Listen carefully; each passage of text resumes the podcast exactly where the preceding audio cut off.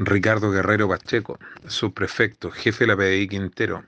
funcionarios del grupo MT0 Drogas, apoyados por funcionarios de la Brigada de Investigación Criminal Quintero, trabajan antecedentes que en la localidad de Ventana, comuna de Puchuncaví, en un inmueble, se dedican a la venta de drogas, abocándose los funcionarios a un importante trabajo de análisis criminal, logrando ubicar el domicilio